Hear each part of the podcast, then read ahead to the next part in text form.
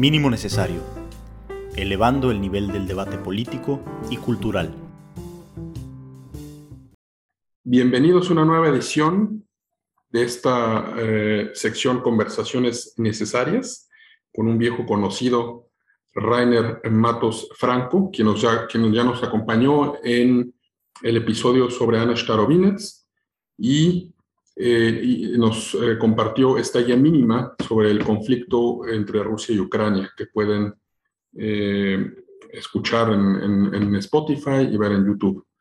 Y ahora, bueno, para, para, los que no, no lo conozcan, Rainer está estudiando su doctorado en historia rusa en la Higher School of Economics, tiene dos maestrías, una en historia aplicada interdisciplinaria y otra en Rusia, en estudios de Rusia y Eurasia y es licenciado en Relaciones Internacionales por el Colegio de México.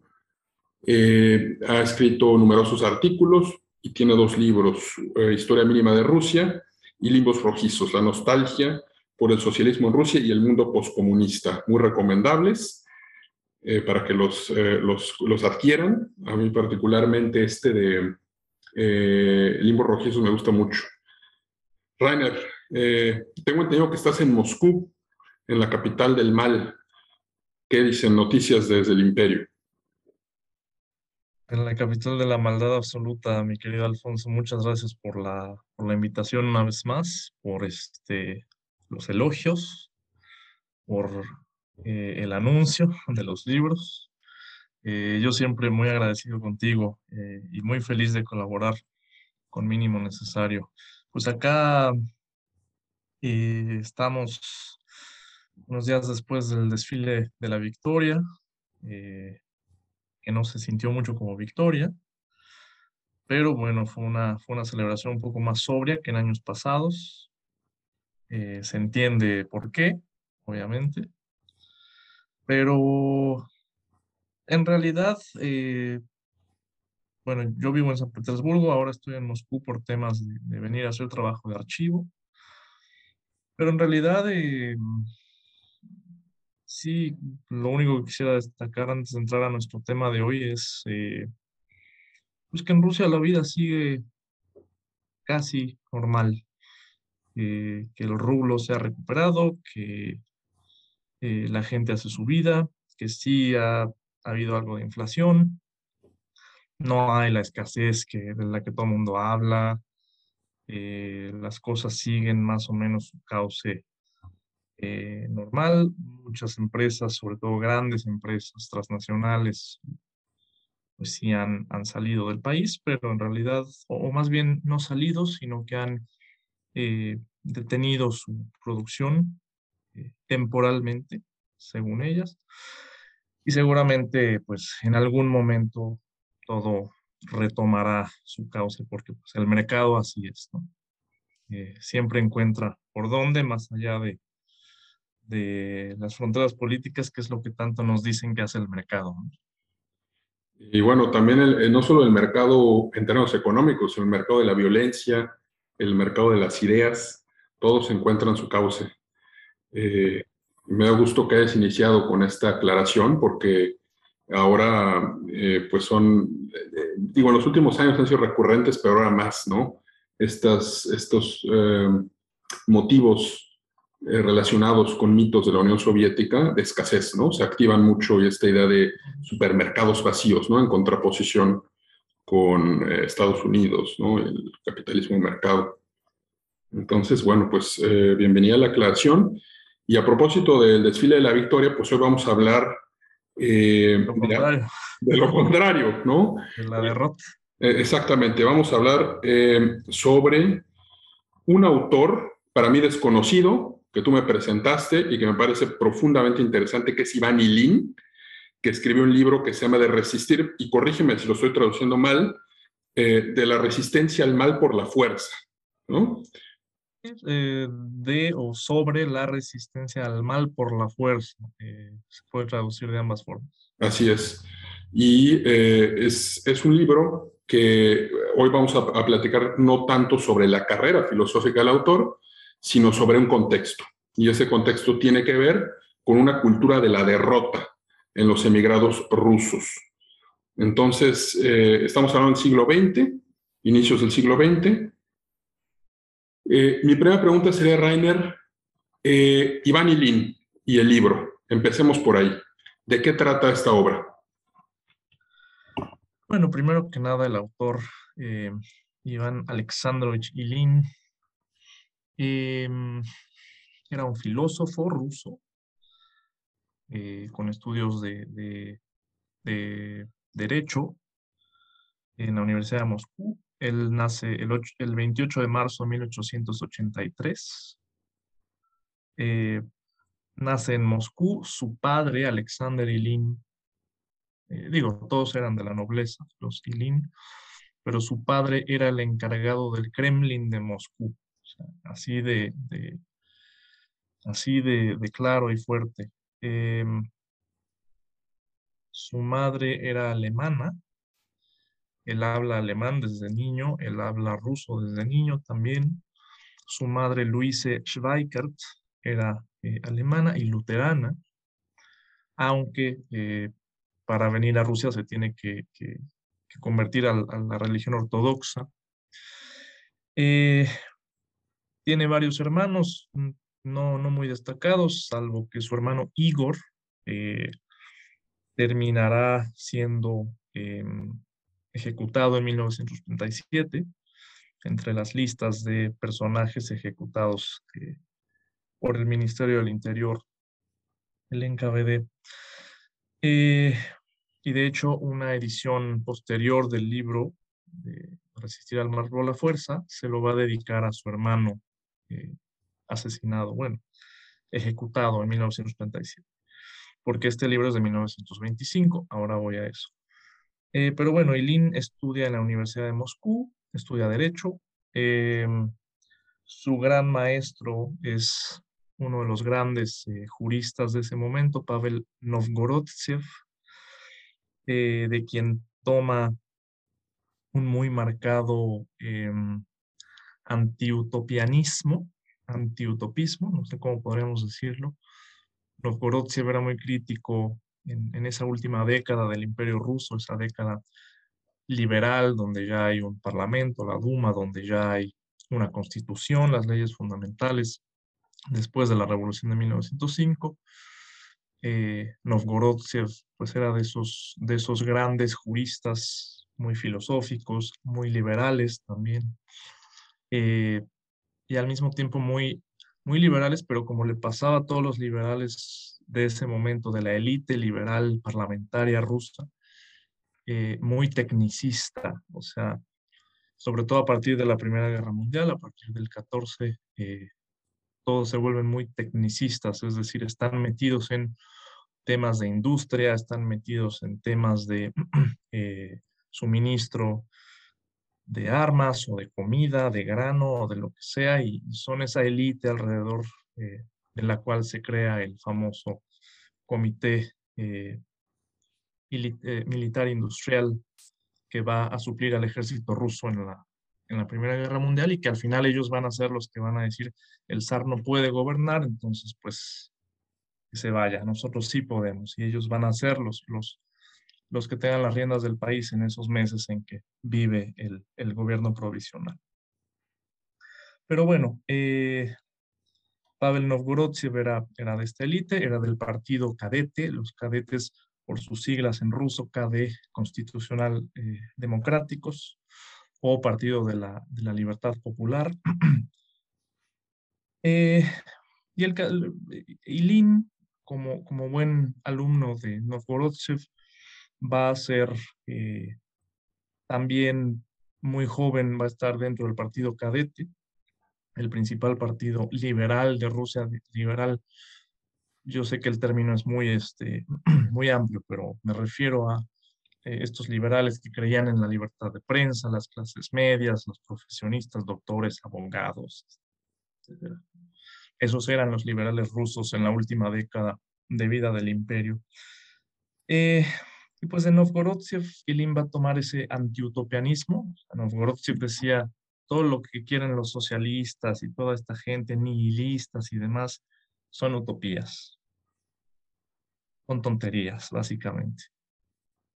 Eh, pero lo que no toma el de él es el liberalismo. Ilín va a ser muy religioso, religioso ortodoxo, eh, y va a tener, contrario a su maestro Novgorodsev, va a tener una evaluación o una valoración muy negativa de la revolución de 1905. Ya no digamos de la de 17, pero desde la revolución de 1905, a Eileen no, no le gusta eh, lo que ve. Em, y bueno, se va como, como buen noble miembro de la nobleza joven que estudia Derecho, se va a estudiar también a Heidelberg, se va a estudiar a Berlín, a Friburgo, y regresa ya con una, con una plaza en la, en la Universidad de Moscú. Daba clases de Derecho y daba clases de Filosofía. Ya se empieza a ir más allá hacia la filosofía, hacia la teología, eh, en fin, después de la revolución, obviamente por ser miembro de, esa familia tan prominente en la nobleza, pues eh, va a ser arrestado en 1918, un par de meses, pero eso no le va a afectar para conseguir su doctorado en la Universidad de Moscú en mayo del 18, eh, con una tesis sobre Hegel, por cierto, y, religión en Hegel, sobre todo. Eh, todavía va a estar en esos años de la guerra civil viviendo en Moscú, en esos años tan difíciles. 1921 se hace miembro de la Sociedad Psicológica de Moscú, también le interesaban mucho los temas de psicología. Eh, pero va a ser expulsado eh, de Rusia el 29 de septiembre de 1922 cuando los bolcheviques ganan la guerra civil y hacen esta especie de, purga de varios intelectuales que estaban en contra del régimen, y uno de ellos va a ser Ilín, eh, que ya estaba muy consagrado como, como jurista, pero más como filósofo, como teólogo, y va a salir en esa fecha en el famoso barco de los filósofos. Estos barcos, bueno, no era uno, eran varios, pero Él sale en uno de los más prominentes, donde salen muchas de las mentes más lúcidas eh, de esos años, ¿no? Él sale con el príncipe Trubetskoy eh, y otras, otras personas rumbo a Alemania. Obviamente él no tiene problema para, para adaptarse a Alemania, pero ahí va a empezar su exilio a fines de 1922. Eh, y en esos años, 22, 23 hasta 25, que es cuando publica este libro, Ilim pues va a vivir en Berlín.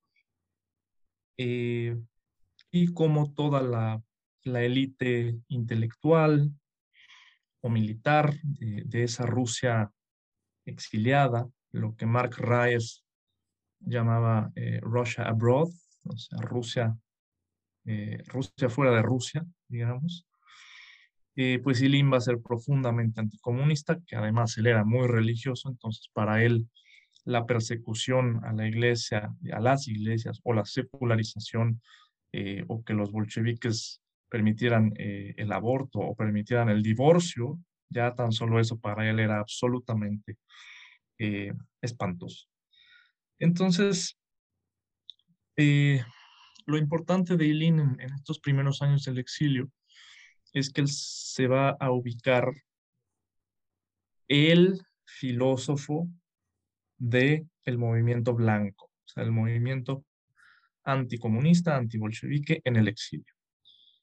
Liderado por muchas personas, porque era un movimiento amplísimo, eh, donde había de todos colores y sabores, había socialistas, los mencheviques, los socialistas revolucionarios, pero pues también había eh, liberales como los propios cadetes, Pavel Milyukov, y había gente pues ya más hacia la derecha, Alexander Guchkov, de quien tendremos que hacer alguna cápsula también otro día, eh, hasta los monarquistas, ¿no? Ya, ya muy, muy claramente. Pero bueno, desde luego, para esta ala más militante, eh, que podía ser monárquica o no, pero para esta emigración más este, digamos, de centro derecha, más, más conservadora, el referente era obviamente el ejército, eh, que el ejército seguía eh, después de que el ejército sale de Crimea a fines de 1920, que es el último reducto en la guerra civil, salen en barcos hacia Constantinopla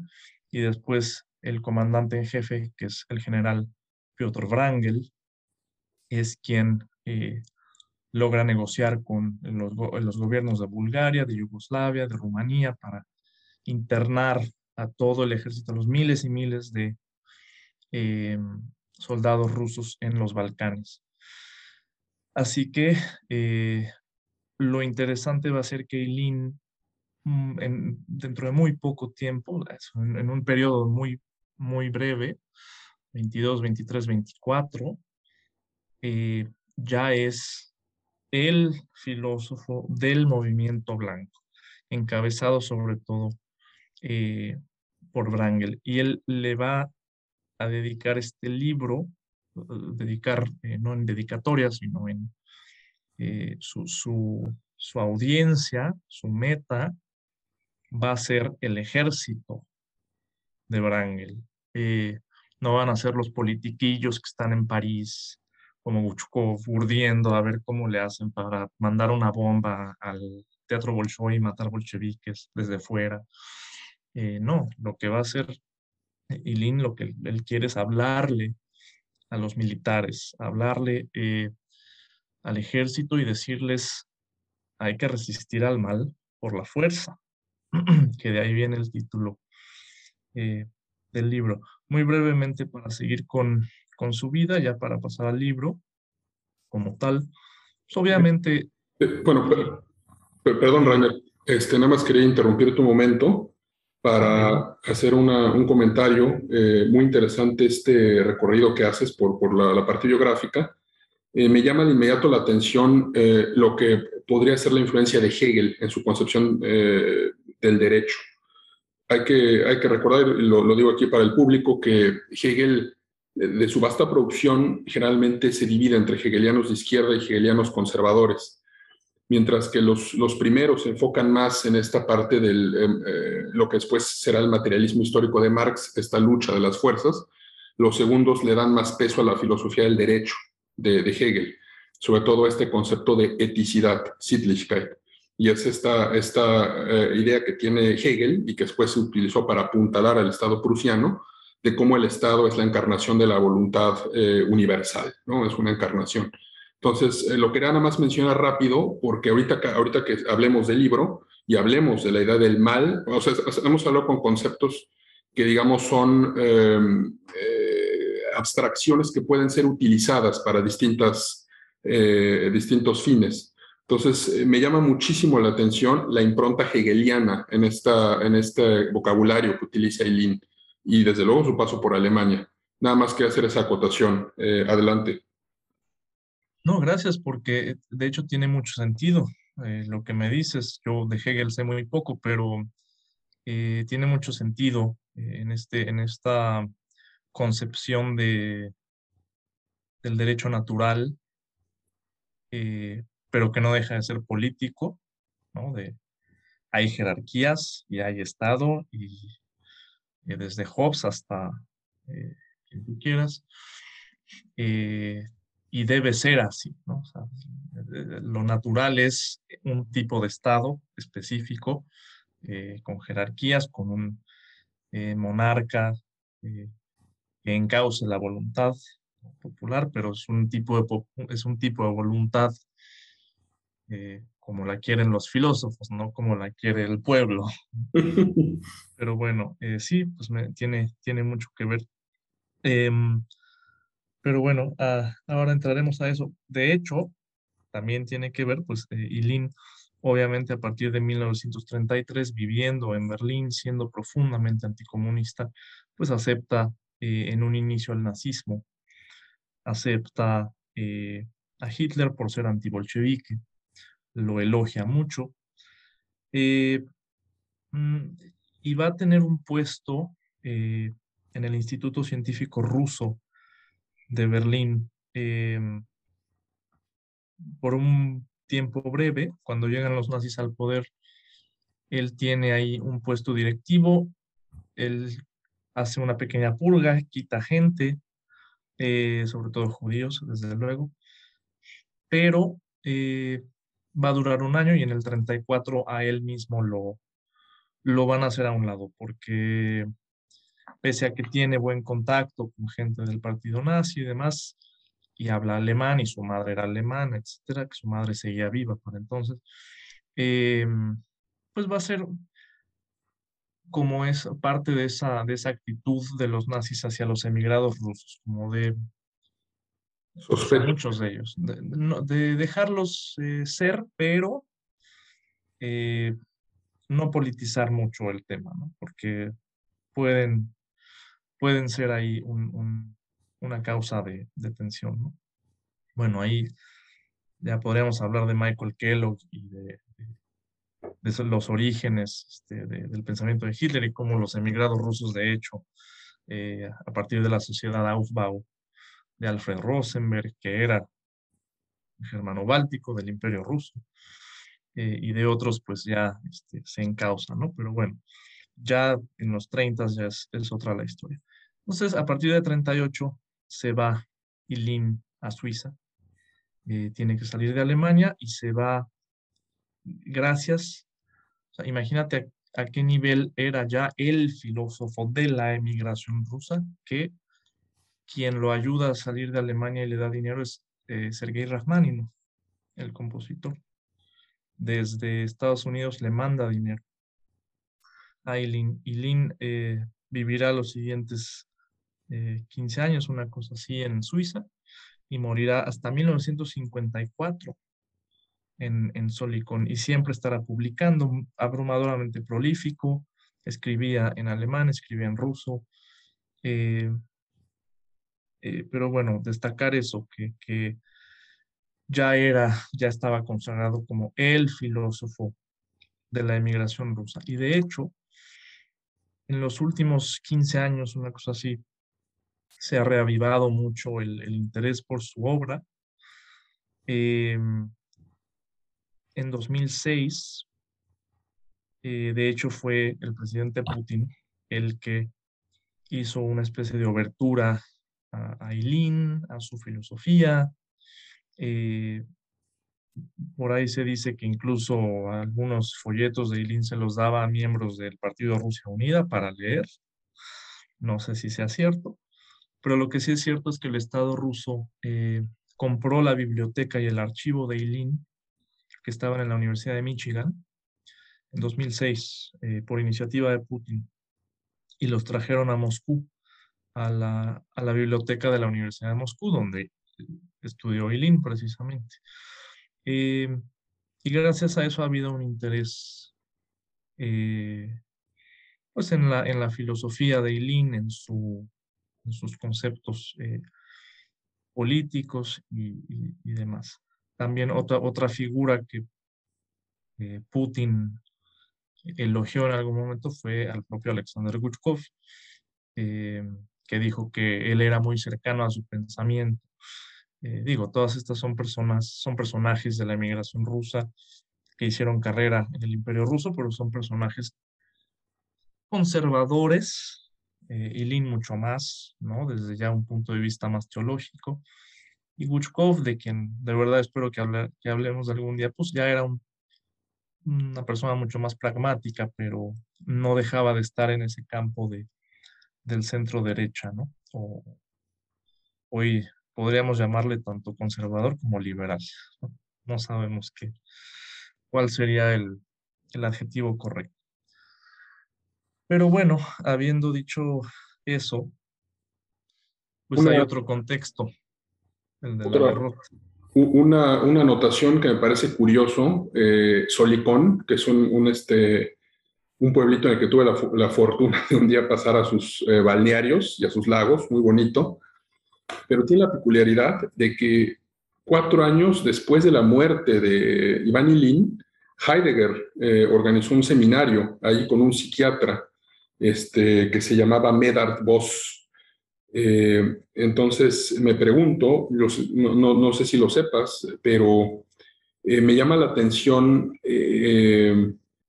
la, primero el clima intelectual en esta pequeña ciudad suiza, a, la que iban, y, por otro lado la presencia de la psicología, de la psiquiatría en, la, filosofía de Heidegger, que Heidegger pues también es un filósofo continental como Hegel, y que tienden mucho a estas, eh, a estas teorías de, eh, pues sí, de fuerzas un tanto teleológicas, ¿no? no son, digamos, los sociólogos de pincelada más fina como Norbert Elias, como Max Weber, sino ellos están pensando más en, estas historias, fuerzas de la historia. Entonces lo dejo nada más como anotación, que en ese pueblito de, Suiza está, hay, un, hay un, este, una, una discusión intelectual que este, también habré un día que indagar sobre ella, ¿no? Sí, digo, eh, y en el caso de Eileen, también mucho interés en la psicología, en la psiquiatría.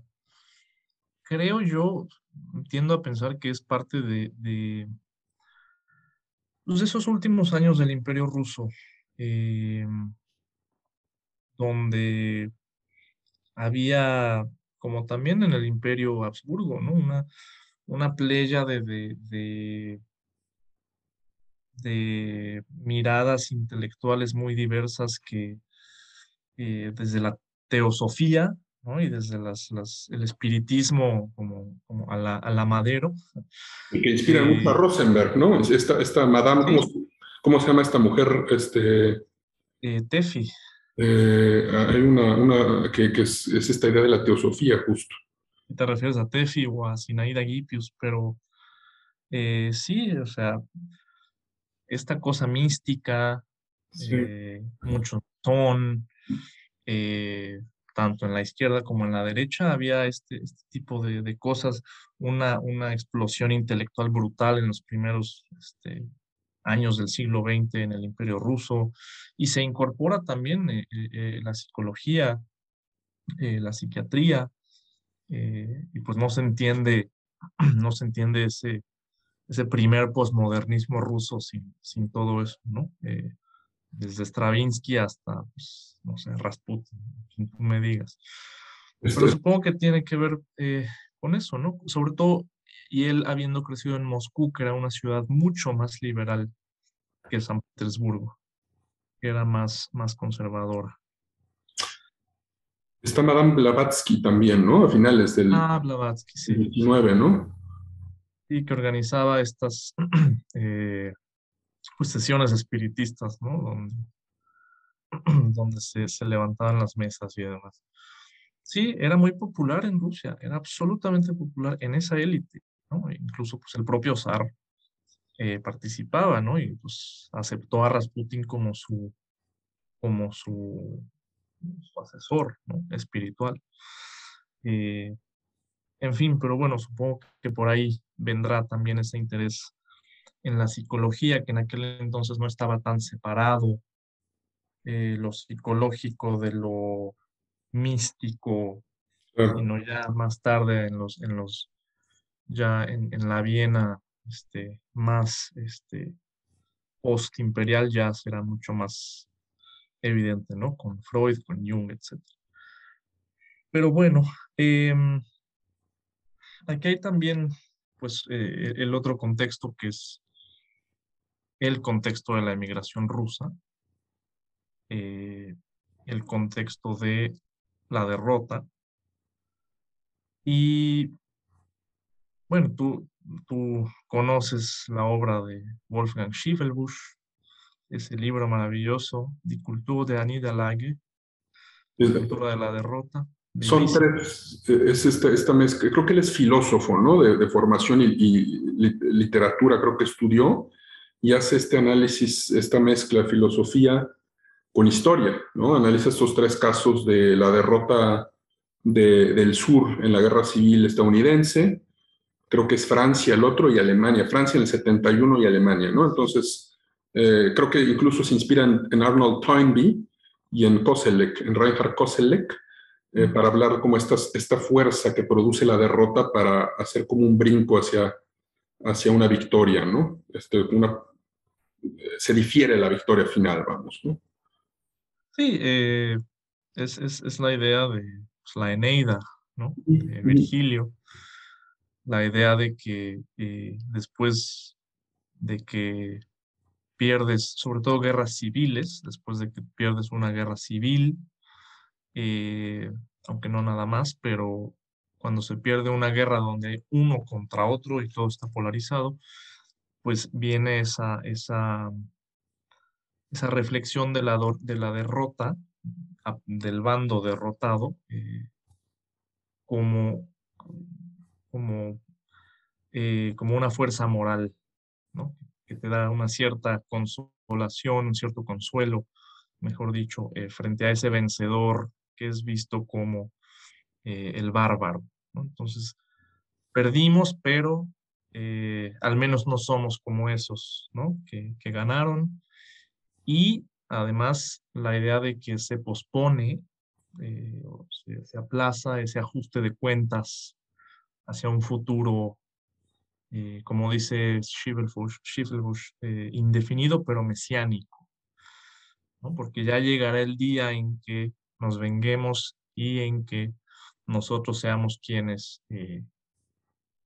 quienes gobernemos y les demos una lección eh, a estos, que es pues, la, la, historia de Eneas, eh, de Virgilio, eh, cómo usar a este héroe troyano derrotado, que es Eneas, y utilizarlo para pues, hablar de los fundamentos de Roma. pero es, es, eso era la, la, la derrota, la cultura de la derrota para la, para la emigración rusa. Eh, desde 1921-22, ya muy claramente, eh, en el campo de concentración de Galípoli, por ejemplo, en 1921, eh, donde queda internada buena parte del, ejército ruso bajo administración francesa. Tiene Anatol Shmilyov un, bellísimo artículo que se llama eh, de Galípoli al Gólgota, eh, en el que habla precisamente de, de, lo que pasaba en ese campo en 1921, de cómo los soldados no podían aceptar que habían sido derrotados por los bolcheviques, que eran judíos, que eran ateos, que eran anticomunistas, eh, perdón, que eran comunistas,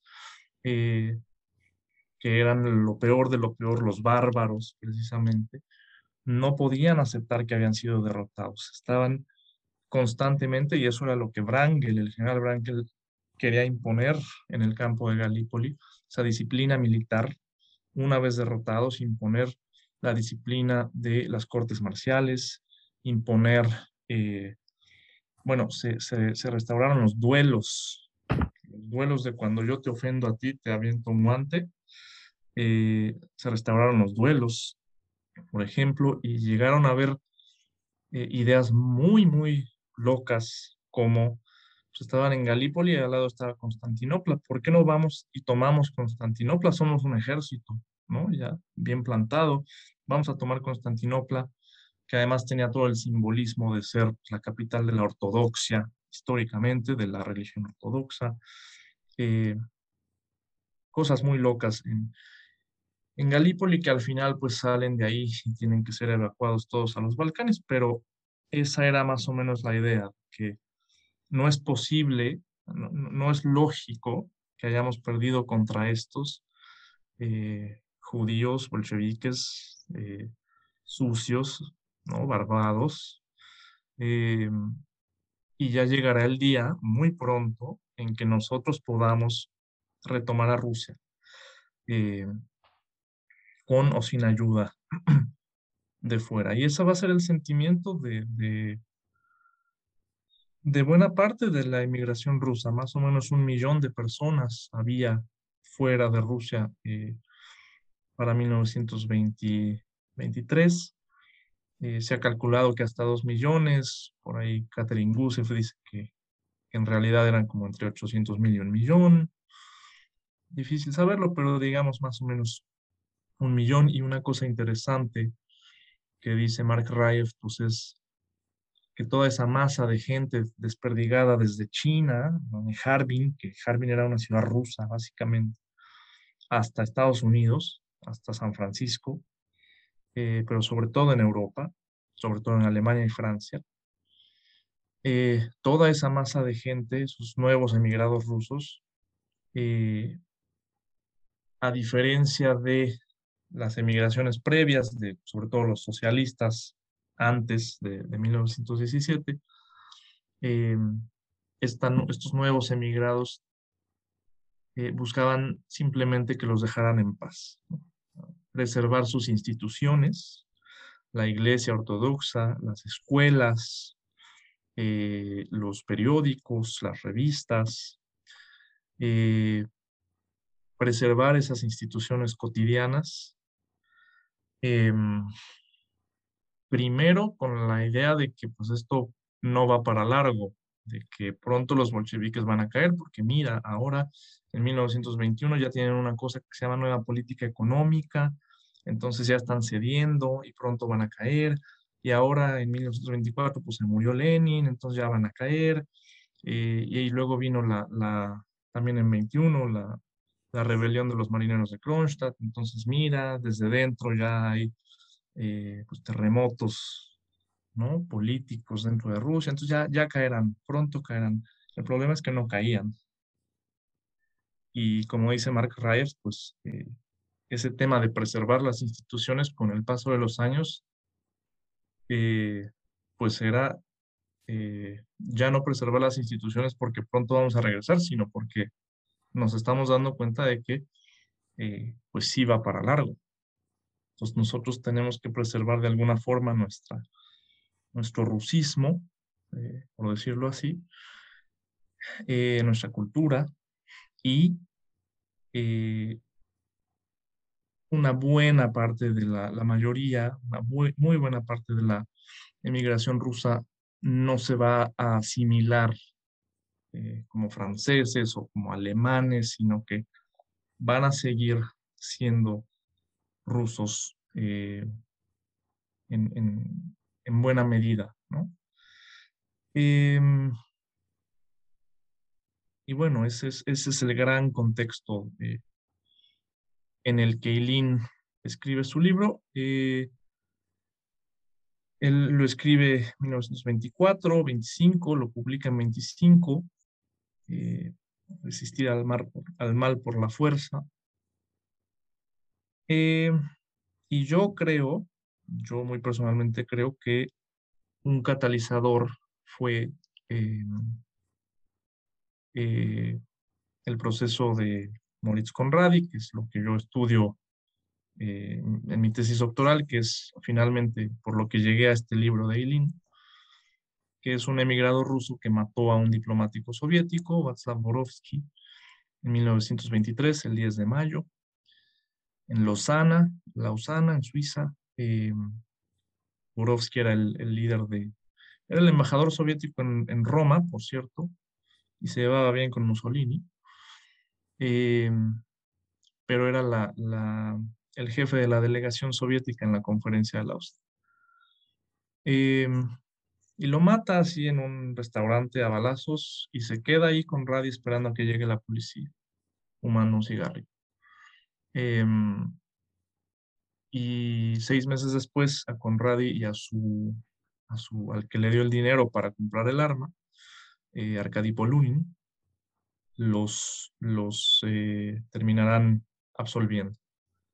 Eh, los liberan bajo el argumento de que pues matar bolcheviques está bien, porque eh, Conradi sufrió mucho, bueno, porque Conradi, eso me faltó decirlo, él mata a Borovsky en venganza porque él se enteró de que los bolcheviques mataron a su padre y a su tío y a una tía también.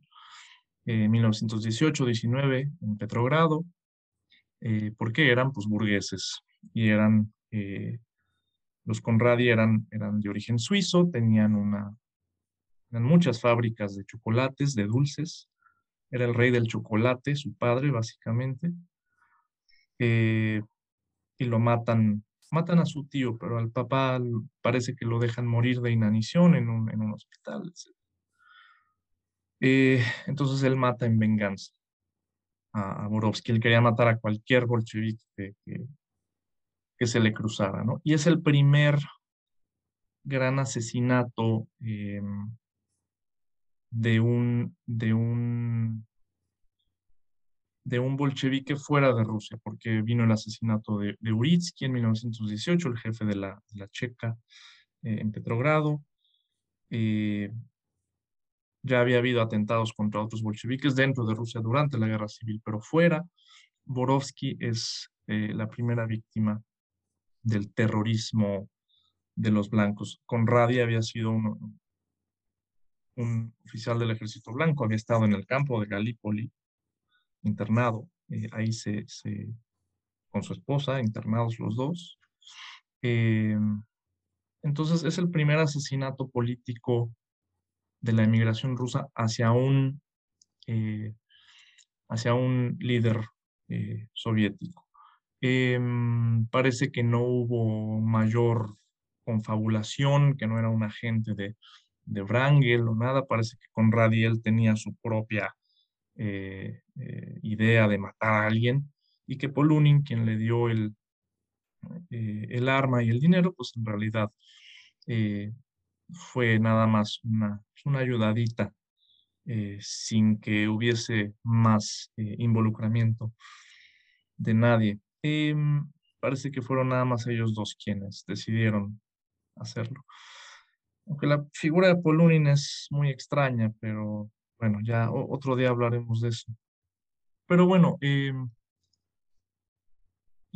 cuando dice, eh, un año después, empieza a, escribir este libro, cuando Ilin dice que hay que resistir, resistir al mal por la fuerza, em, por la forma en que lo dice, aunque ahorita te voy a contar cómo lo disfraza, eh, por la forma en que lo dice, yo estoy seguro de que él tenía en mente eh, el acto de Conrad en algún momento.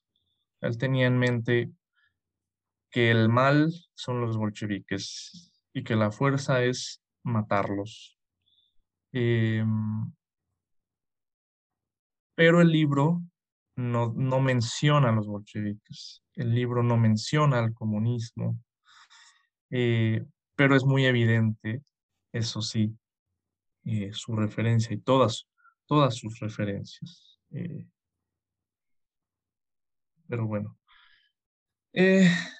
Antes de que sigas, este Rainer, con este interesantísimo, primero la contextualización que nos haces, y después esta mezcla de la historia con las ideas filosóficas, ¿no? Como las ideas, hay un doble juego ahí primero, ¿no? O sea, las ideas filosóficas que motivan eh, a ciertas personas a actuar y al mismo tiempo ese acto se vuelve materia filosófica para los autores y se vuelven un ejemplo, un arquetipo.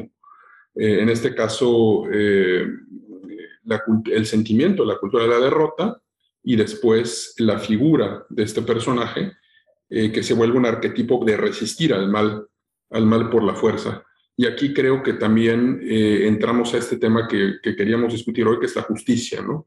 O sea, la justicia no en abstracto, sino justo como un, eh, conglomerado de situaciones históricas concretas, ideas filosóficas y actores determinados tecnicismos legales, porque de hecho...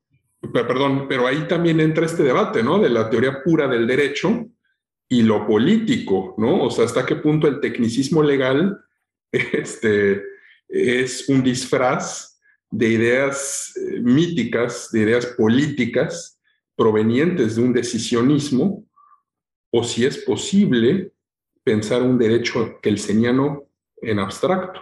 Lo digo ahí, va, un poco ahí con malicia la, la, pregunta, pero, pero ahí lo pongo para el auditorio, ¿no? Que, que también... Yo lo digo, yo lo digo porque, digo, no, no lo dije, pero a Conradi y Polunin en el juicio, el jurado, les, el, el, eh, el jurado vota, eran nueve personas, y el jurado eh, cuando el procurador pregunta, eh, el señor Conrad y el señor Poluin asesinaron, eh, bueno, uno asesinó y el otro confabuló para asesinar al señor Borovsky, los nueve del jurado dicen sí. La siguiente pregunta, ¿son culpables? Y cinco miembros del jurado dicen sí, cuatro dicen no. Sí los mataron, sí lo mataron, pero cinco dicen no son, sí, sí son culpables y cuatro dicen no son culpables. Pero eso, en cualquier lugar del mundo, eso sería una condena. Pero en el cantón de Vaud, que es donde está Lausana, en el, en el cantón de Vaud, en 1923 y desde 1850, eso era una minorité de favor, o sea, una minoría favorable, que era una absolución. O sea, cinco contra cuatro, cinco votan por condenarte, pero eso es una absolución. Eh, si quieres que eh, queden sentenciados, tiene que ser seis contra tres. O sea, que, tres, que dos terceras partes voten por la condena, eh, por la culpabilidad. Pero no, solo cinco votaron por la culpabilidad. Y también pues hay la, la teoría de que estuvo no arreglado, pero de que los miembros del jurado entendieron que eran gente común y corriente del cantón de Vaud, conservadora, eso sí, porque el abogado eh, Sidney Schopfer, los, los, los, con su derecho de veto en la rifa para el jurado, él sacó a los de izquierda y a los, y a los intelectuales para que quedara la gente más común y corriente eh, en el jurado. Em, pero al final, cinco dicen sí son culpables, cuatro dicen que no. Pero gracias a ese tecnicismo en particular del cantón de Vaud, salen libres. Y de hecho, toda la prensa soviética va a decir, o sea, ¿cómo carajos es posible en ningún lugar del mundo, cuando se vota 5 contra 4, eso significa eh, eh, absolución. ¿no? Entonces eso le da pie a los soviéticos para hacer todas las críticas posibles y no nada más. Mucha gente dentro de Suiza y en otras partes de Europa va a decir, pero ¿cómo es posible que dejen ir a este señor si una mayoría votó eh, por, por condenarlo? ¿no? Bueno como paréntesis, nada más, pero muy interesante. Porque es que está justo, es interesante el caso como mirador de la teoría del derecho, porque están justo muchos aspectos eh, eh, no jurídicos, ¿no? Este, este, esto de eh, sacar a personas no intelectuales o de izquierda, pues no es algo, no es una maniobra jurídica, es una maniobra política, ¿no? Eh, y estas cláusulas, o estas, eh, en su origen, pues, ah, bueno, está la jurisprudencia y tener una razón de ser, pero también hay una decisión también al final de esa cadena de, jurídica. Y la otra cosa es, y que me parece interesante, es que no hay una justicia, o sea, la justicia no es, no es algo absoluto. Ah, hay un sentido de justicia de eh, los rusos que están indignados por esta decisión, hay un sentido de justicia de los participantes en este tribunal y hay un sentido de justicia de los que cometen el crimen. Eh, entonces, todas esas justicias están em, ahí, eh, pues, eh, luchando, ¿no? Para imponerse. Sí, y bueno, ya cuando, cuando algún día yo publique mi tesis, este, ahí podremos ver que, que está, por ejemplo, el, el maravilloso discurso, maravilloso como documento histórico, el discurso del abogado de Polunin, que es eh, Theodore Aubert, eh, habló nueve horas seguidas. Eh, y de hecho, Guchkov y estos personajes emigrados, estos politiquillos, gracias a Guchkov, de eso se trata mi tesis, fueron los que le dieron a, a, a Aubert todo el, toda la evidencia, todos los números, mira, los bolcheviques han matado a tantos en esta ciudad, en 1919 hicieron esto, eh, todo, toda, toda, absolutamente toda la bibliografía antibolchevique que pudieron encontrar, todos los datos duros, todos los testimonios, todos se lo dieron a Obed y él lo convirtió en, en, en, su, en su discurso y ese discurso se, se tradujo, se publicó y se tradujo a muchos idiomas. Eh, y por ejemplo, todavía un año después, eh, en octubre de 24, eh, porque el juicio fue en noviembre de 23, pero en octubre de 24, en la campaña electoral británica, contra el primer gobierno laborista de Ramsay MacDonald, que había ganado el año anterior. Eh, el Partido Conservador gana absolutamente gracias a, lo que se llamaba el Red Scare, ¿no? el, miedo a los comunistas a través de dos documentos. Uno que fue una fabricación, la famosa carta de Sinoviev, Sinoviev que era el, líder de la Comintern, de la Internacional Comunista, se fabrica en los emigrados rusos, eh, Vladimir Orlov sobre todo en Berlín, un documento que se llama la Carta de Sinoviev, que era que una carta del líder de la Comintern a los obreros este, británicos para sublevarse, ¿no? Eh, y el otro documento es precisamente la traducción, la primera edición en inglés del discurso de Oveja, eh, al defender a Polonin y Conrad. Eh, en fin, el tema es fascinante, pero creo que tenemos que, regresar a Eileen. Pero bueno, tiene, tiene desde luego mucho que ver porque estas mismas personas que yo he mencionado eh, están en, constante contacto eh, con el propio Ilín. De hecho, durante el juicio de Conradi, eh, se está llevando a cabo una conferencia, bueno, se está llevando a cabo el golpe de Hitler en, en, el Beerhalputsch, pero, pero se está llevando a cabo en alguna ciudad de Alemania, no recuerdo dónde, el sexto el, la sexta, el sexto aniversario de la creación del ejército voluntario, es decir, del ejército eh, antibolchevique. Eh, Eileen un discurso ahí importante donde ya empieza a hablar de, eh, esto es noviembre de 23, empieza ya a hablar de estos temas y, de lo que el ejército tiene que hacer como fuerza moral, ¿no? como, como fuerza espiritual de lo ruso, en el exilio en contra de los, eh, los bolcheviques. Entonces, eh, todo, está con, todo esto está conectado a, fin de cuentas. Hoy, hoy estaba yo hace rato en el archivo estatal eh, de Rusia y ahí hay cartas de quien era el, representante del general Wrangel en Berlín, era el, general von Lampe, y Lampe era amiguísimo de Ilin. Y ahí vi cartas hoy de Lampe a Ilin, eh, en que le dice precisamente como, eh, ayúdanos a, sobrevivir de forma espiritual porque no tenemos ningún referente, nuestro ejército está desperdigado en Rumanía, en Bulgaria, en Yugoslavia, unos más hacia Croacia, otros, no hay una cohesión. Eh, más que el general Brangel. Y entonces eh, es interesante, incluso hay en esos años Brangel y Eileen hay una foto, eh, la única foto en la que yo he visto a Brangel con corbata, porque siempre está en su uniforme cosaco, militar cosaco. hay una foto de Brangel con corbata, vestido de civil, y está con Eileen en, en una terraza, están los dos con sus familias, con sus esposas, eh, viendo a la cámara, una foto muy bonita. Em, pero, digo, todo esto está, está conectado, ¿no? Pero bueno, ya en esos años Ilin se convierte en el filósofo eh, de la emigración rusa.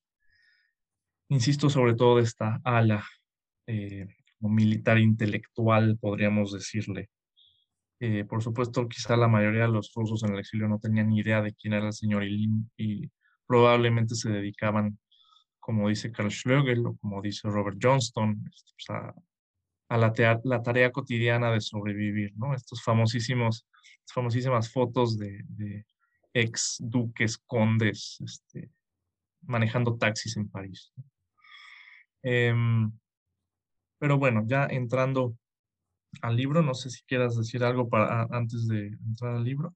Eh, sí, em, esto que eh, me, lleva, o sea, todas estas ideas de la justicia y estas ideas de eh, el contexto que le das, este, mi querido Rainer, me hacen pensar también en otros momentos, ¿no? En otros, este, eh, estaba yo, yo pensando, y perdonarás como el, el, paralelo, eh, pero eh, creo que sirve para ilustrar un poco esta utilización de las ideas. Estaba yo pensando en, eh, y voy a hacer un salto aquí, este, para el público me perdonará, pero estaba yo pensando en México en los años 60, en este clima anticomunista, pienso en el gobierno de Díaz Ordaz, pero al final sobre todo el de López Mateos, y lo que significó eh, el asesinato de unos, unos trabajadores de la universidad en, en, Canoa, en, en este, en, Puebla. Y eh, lo pienso eh, primero por este ferviente anticomunismo de estos políticos de ese momento, pero también por las víctimas, ¿no? En este caso, en el caso, en el caso que tú mencionas, pues son personas, digamos, estaban inmiscuidas en las causas, en ese caso eran unas víctimas eh, inocentes que quedaron en, en, el cruce entre estos discursos porque van de excursionistas a, este lugar y entonces el cura del, pueblo dice, ya llegan los comunistas, van a poner una bandera, los linchan y ah, mueren unos, otros sobreviven, etc. Eh, eso por un lado, pero por otro la reelaboración de ese, de ese acontecimiento en el cine, en la película Canoa de Felipe Casals, yo estoy convencido de que la figura del cura eh, que es un actor este, México-estadounidense, que ahorita no recuerdo el nombre, es, es, una parodia de Díaz Ordaz. O sea, estos discursos que da en la iglesia, me parece que Casals, que se le dio esta película, toma como el discurso del anticomunismo, ¿no? Entonces, es nada más una, un salto, ¿no? Porque hemos hablado de esta cultura de la derrota y hablamos de, bueno, yo mencioné el libro de Schiebel Bush, Francia, Alemania, los estados del sur de Estados Unidos. Y en el caso de la justicia, no solo creo que es un tema interesante para Rusia, es un tema para otros momentos históricos, ¿no? Y ahora sí, este, déjame nada más prendo la luz, porque nos estamos quedando aquí sin luz, y entramos a lo más oscuro. Bonita frase. Bueno, mientras puedo contar que, que vaya, tú hablas de un anticomunismo ya, ya de Guerra Fría, ¿no? Eh, pero, de hecho, también parte de mi tesis es el, lo que dejó el proceso de Conradi eh, y en, muy específicamente en la figura de, de Aubert, se escribe Aubert, se pronuncia Aubert, los rusos escribían en ruso Aubert, O-B-E-R, em, y, de hecho, Aubert, después del, juicio, de, su victoria eh, maravillosa, eh, decide pasar del dicho al hecho. O sea, decide que no se queden, no solo imprimir su, publicar su discurso, no solo mandárselo a los conservadores ingleses para que logren este, evitar el comunismo en Inglaterra, sino crear él una organización anticomunista y la va a crear en junio de 1924 en Ginebra y se va a llamar eh, Entente Internacional Anticomunista, en francés, Entente Internacional Anticomunista. Eh, y la idea era, la idea de Aubert en esa primera, como yo le llamo, guerra fría antes de que, antes de que fuera fría, eh, una guerra todavía más fría, mejor dicho, eh, guerra helada, eh, Aubert crea esta institución.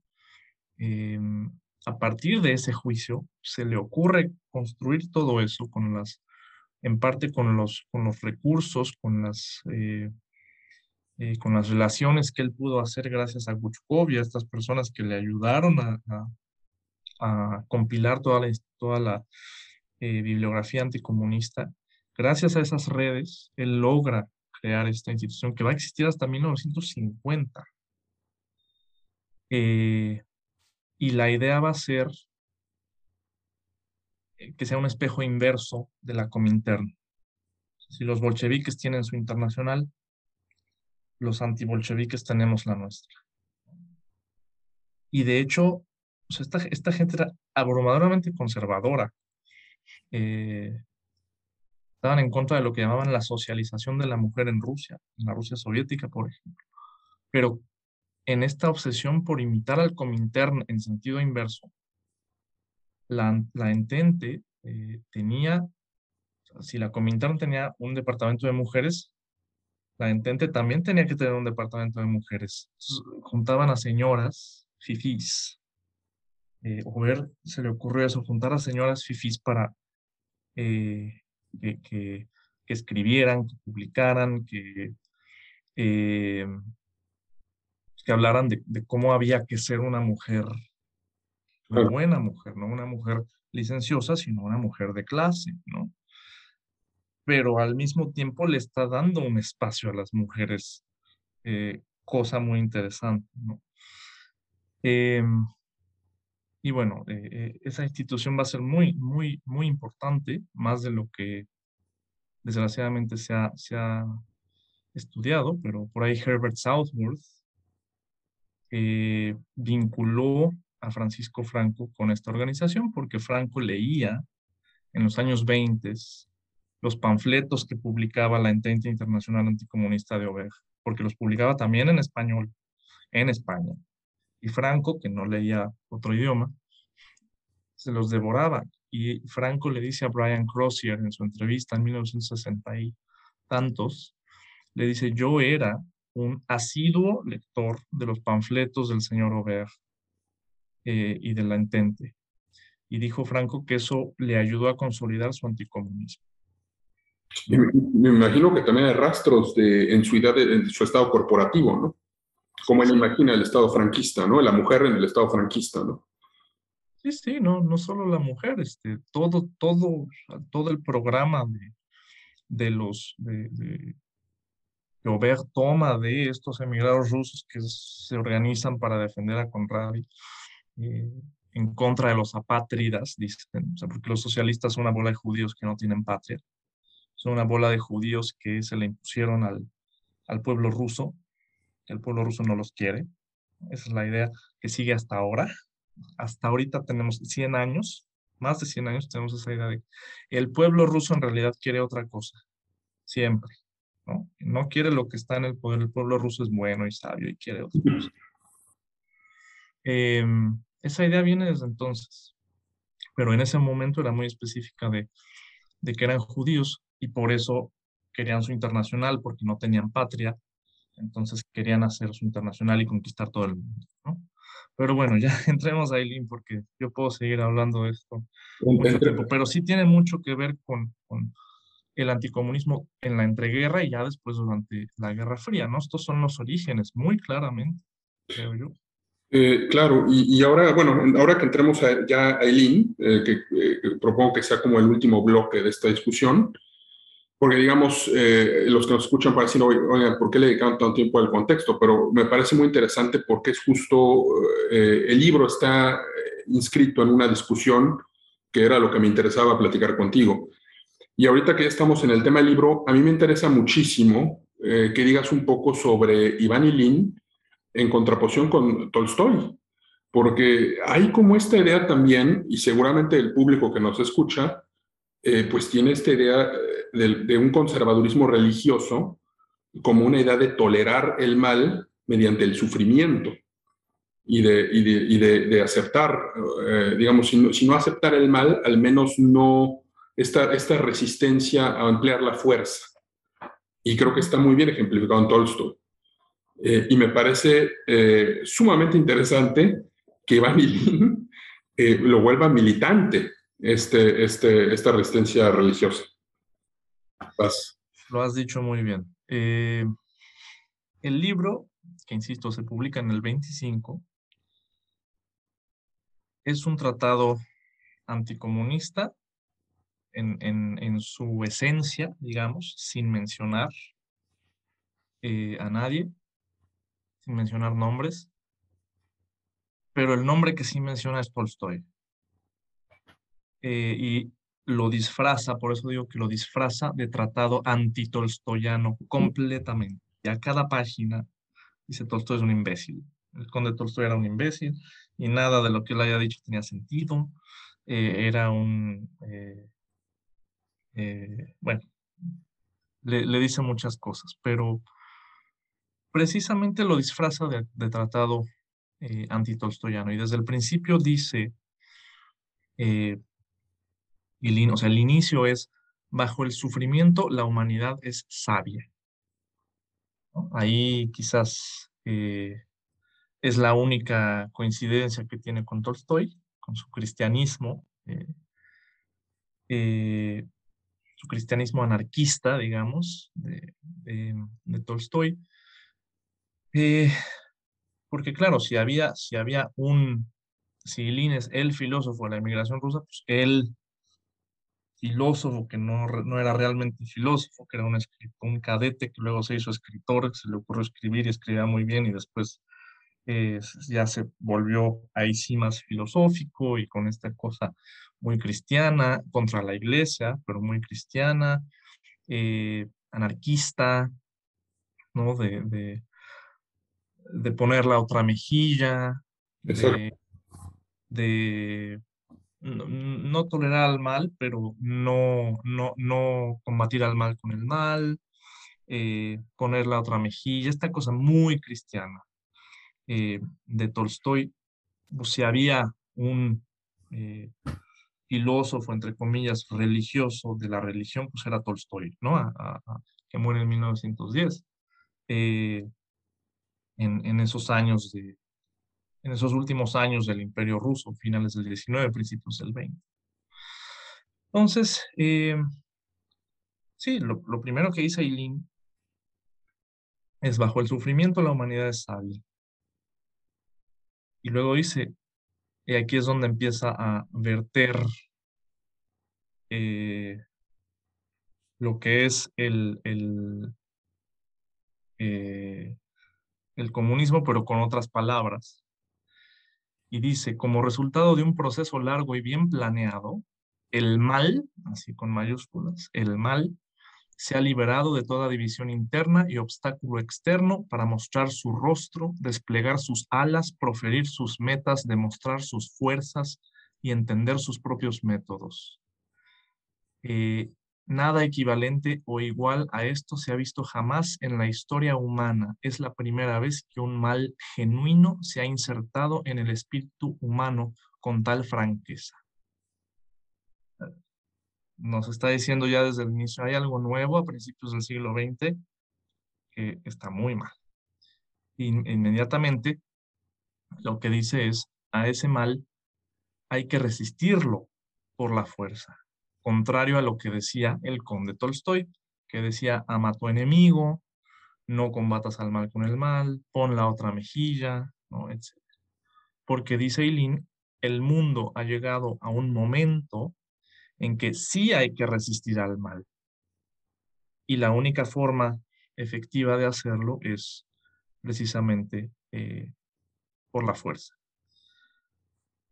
Em, no solo es, un tratado antitolstoyano eh, y anticomunista, eh,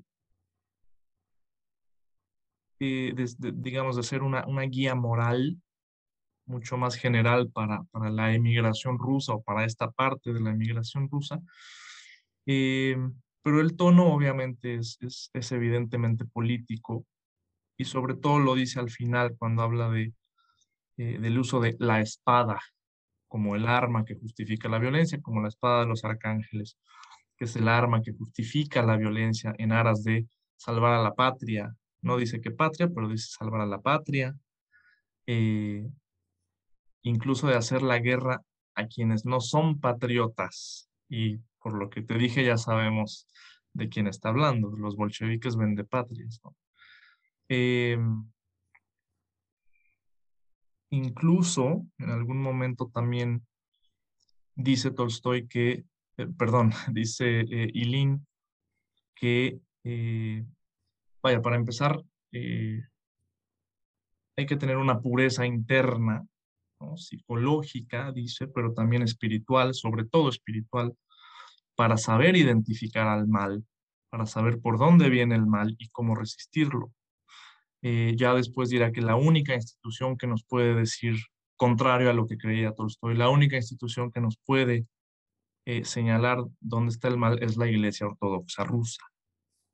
Eh, no como Tolstoy que la criticaba y que terminó excomulgado. lo más interesante es que el mal no es religioso para Eileen. Él dice, el mal es antirreligioso por naturaleza. O sea que no está hablando del diablo, no está hablando de Satanás, no está hablando de demonios. El mal es otra cosa, hecha por los hombres. Eh, y dice, nada puede ser malo externamente, sino que es una manifestación de un mal interno. ¿no? Por eso solo a través de la pureza espiritual se puede combatir al mal, etc. Pero también se puede combatir por la fuerza física. ¿no? Eh, pero lo que quería decir es que le mete buenos golpes, por ejemplo, a, a, em, a personas, y ahora voy a decir a quién se refiere, a personas que le abren un espacio al mal. Eh, hay que resistir a quienes no logran experimentar el mal como tal, porque eso significa permitir que todo el mal entre en ti. Hay que mostrarles cuán, equivocados están, porque lo que ellos hacen le da mucho placer al mal. Es decir, gente que es estúpida, lo dice así, gente que es estúpida, el estúpido no se da cuenta de que el mal eh, está frente a él, está disfrazado, pero es el mal. Entonces el estúpido le permite la entrada al mal porque se deja seducir. Aquí creo que le mete golpes a, eh, a esa mínima, ínfima parte de la, de la emigración rusa, eh, los famosos Smenoviejovцы, em, que eran eh, pues un grupo pequeño de personas, pero de, emigrados. La mayoría de ellos había sido gente de derechas, eh, liberales, conservadores, que desde 1921 deciden eh, darle el beneficio de la duda, digamos, a la Rusia soviética. incluso regresarán ya Stalin se encargará de ellos en 37 y 38, pero ellos eh, regresan desde 1922-23, Yuri Yuchnikov, el, líder de esta tendencia, eh, o eh, su compadre Ustrialov, allá que estaba en Harbin, por cierto. Pero ellos se hacen famosos en 1921 porque en Praga publican un compendio que se llamaba eh, de ahí viene el término Smena Viejo, sí, Smena que significa algo así como cambio de referencias. Em, eh, publican ese, ese compendio de artículos en el que dicen la guerra civil ya se acabó, ganaron los bolcheviques, ni modo, ellos se han encargado eh, en este último año de hacer a Rusia grande una vez más. Eh, ellos ganaron y tenemos que apoyarlos, ni modo. Eh, y Kliuchnikov, de hecho, va a ser, todavía viviendo en el exilio, va a ser asistente, asesor del... Él era experto en Derecho Internacional, entonces él va a ser asesor de, del Ministerio de Asuntos Exteriores en las conferencias de Génova u, otras. Pero creo que Eileen se refiere precisamente eh, que estaban en Berlín, por cierto, los Smenoviejov, sí, eh, y ahí publican un diario, ellos que se llama Nakanunie, eh, y Nakanunie financiado por el gobierno soviético, desde luego, pero Berlín era como el centro de, esta tendencia, insisto, muy minoritaria, pero se llevaba la nota, ¿no? Porque fueron los primeros emigrados que dijeron, ni modo, nos regresamos, y toda la emigración se les fue encima. Entonces, eh, conocía muy bien a este tipo de personas, a Kliuchnikov, y creo que a ellos se refiere cuando dice, no le puedes permitir al mal ni siquiera tantito, eh, un resquicio, porque se te cuela y ya valiste. Como les, como les pasó a estos, el mal siendo el comunismo, pues, estos empezaron a escribir, bueno, la verdad no está tan mal, y terminaron ahí regresando. Entonces, eh, insisto, es, este tratado antitolstoyano, eh, una guía moral, eh, pero que tiene este trasfondo muy político y muy inteligente sin mencionar nombres. Déjame hacer una reacción ahí, este Rainer, a, esto. eh, todo el tiempo que estás hablando sobre esta concepción del mal y del enemigo, eh, no he podido dejar de pensar eh, en ningún momento en el concepto de lo político de Carl Schmitt, que se publicó en 1932, me parece, y te voy a decir por qué. por, por, por, el concepto de amigo-enemigo de, de, Carl Schmitt, él hace esta diferencia entre hostis y inimicus. Hostis relacionado a hostil y con el que se refiere al enemigo público. Y e inimicus es eh, el enemigo personal, digamos, del el odio férreo, ¿no? O sea, que no permite al otro existir. Es el grado más alto de enemistad. Eh, eh, lo, lo, que, lo que Schmidt trata siempre como de, bueno, él también fue ambiguo, ¿no? Porque al igual que Ilin con esta aventura, con esos coqueteos que tuvo con el nacionalsocialismo, pues Schmidt estuvo eh, plenamente eh, involucrado con el movimiento, publicó este, varios textos para, este, para no me acuerdo, eh, creo que es el Völkischer Beobachter, la revista esta de, de Julius Streicher, del nacionalsocialismo, y adapta un poco de su teoría, pero digamos, él antes del nacionalsocialismo se cuidaba mucho en decir que la política era en lo público, o sea, no no había que trasladar a lo público las diferencias más radicales, sino se combatía el enemigo en tanto a lo, a lo público, al hostil. ¿no? Y él, él toma justo, Schmidt toma del sermón de la montaña, que me parece que es algo en lo que seguramente también está pensando Ilin, eh, esta frase de ama a tus enemigos. Eh, la corrección que hace Schmidt dice, bueno, es que, y lo menciona en tono irónico, dice, eso sería eh, como permitir amar a tus enemigos, no por amar a tus enemigos significa que vas a dejar que entre los sarracenos y conviertan a Europa en Islam, ¿no? Eh, así, es, un, es, una manera que él tiene como para darle al, catolicismo una manera de defenderse y de contrarrestar este sermón de la montaña. Y ahora que tú mencionas a Iván Ilín, eh, pues me parece un complemento fabuloso, porque creo que Iván Ilín le introduce incluso un grado mayor, que es esto que a veces se, se utiliza como el, el tonto útil, ¿no? el bueno, alguien va, a fungir este papel para que entre el mal, esos son los peores, ¿no? Sí, y, es, es, es, lo mismo que tú mencionas, y lindes del lado de la, de la ortodoxia, de, la religión ortodoxa.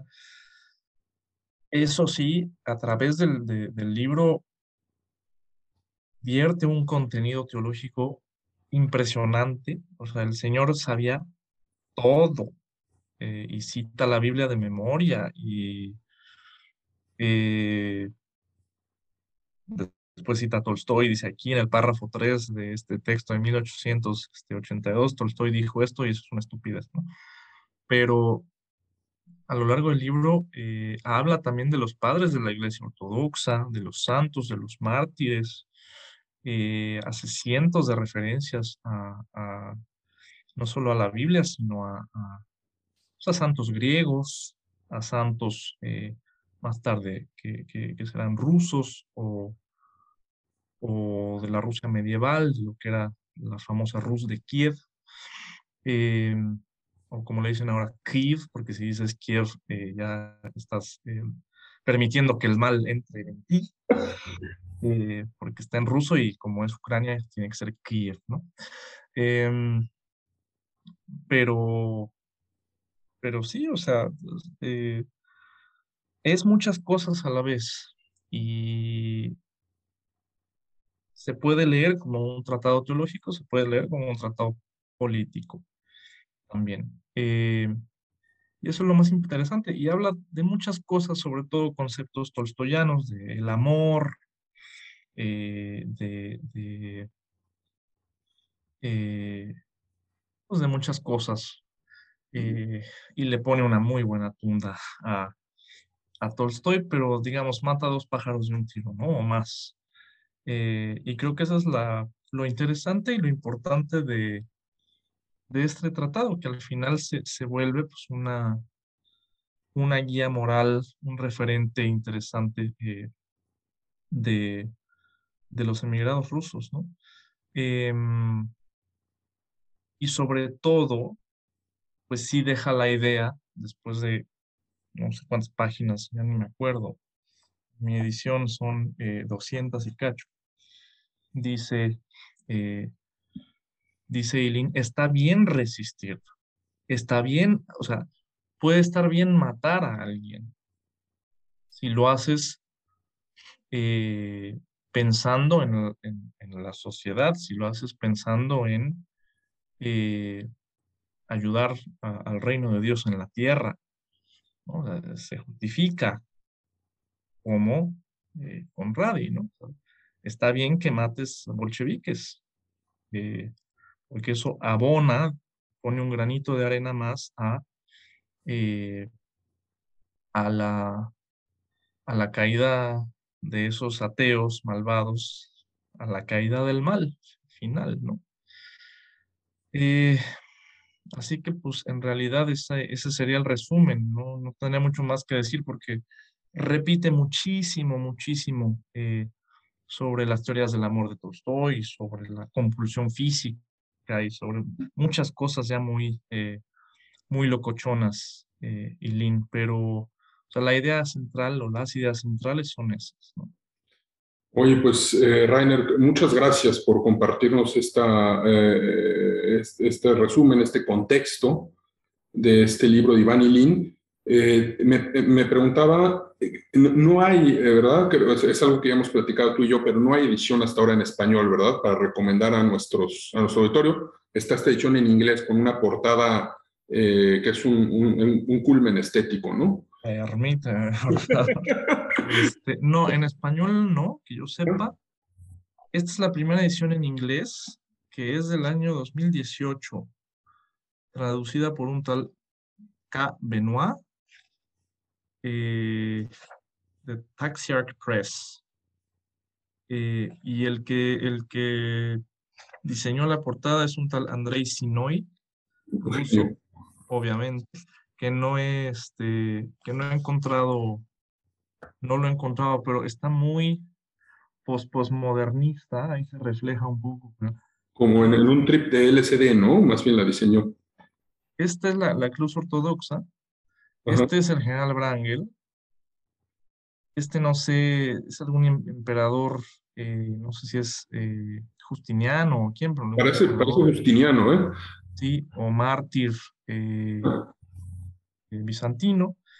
Y este, este personaje es el más extraño, que es como de alguna película. No, no sé, yo pensé que era de Blade Runner, después no. Me di cuenta de que no, ni de Star Wars, ni de... Ah no es John Connor tampoco.